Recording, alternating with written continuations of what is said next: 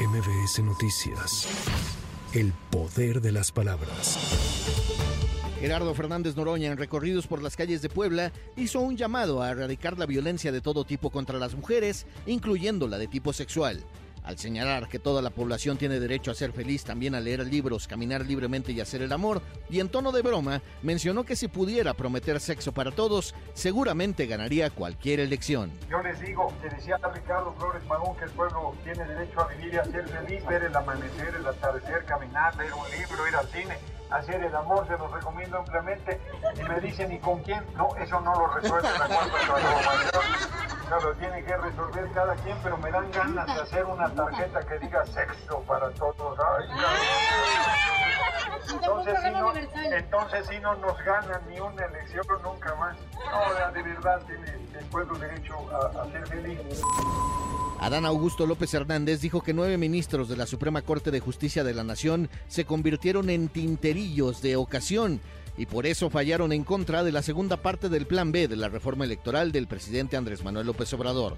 Durante su visita a San Luis Potosí, señaló que la oposición, en lugar de quejarse de los actos de las llamadas corcholatas, deberían salir a buscar un candidato. No, no, ningún acto anticipado de España. Lo que tienen que hacer los de la oposición es que peguen carteles en la plaza pública a ver si encuentran un candidato, ¿no? Desde Hidalgo, el senador con licencia Ricardo Monreal reiteró que no tiene un plan B, por lo que no renunciará a sus aspiraciones ni declinará en el proceso interno de Morena para elegir al coordinador nacional de defensa de la transformación. Debiera haber, pero se acordó por todos que no hubiese. Estamos haciendo eh, jornadas eh, autónomas, paralelas.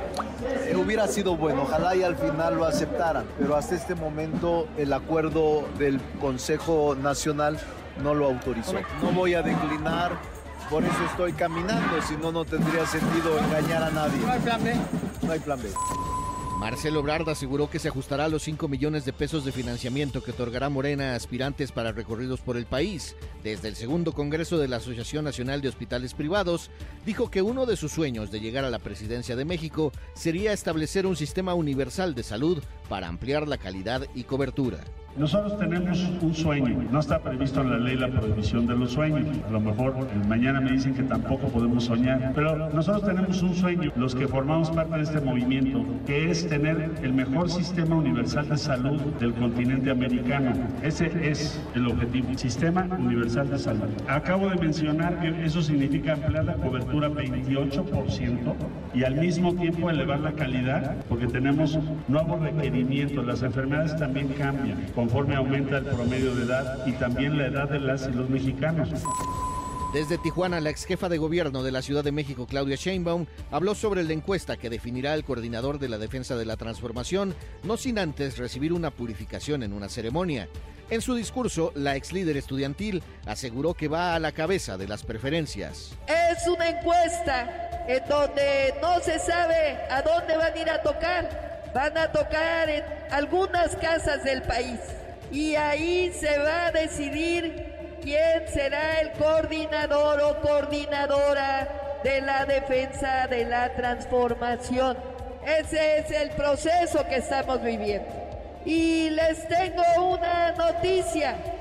Vamos arriba en las encuestas. Para MBS Noticias, Javier Bravo. MBS Noticias. El poder de las palabras.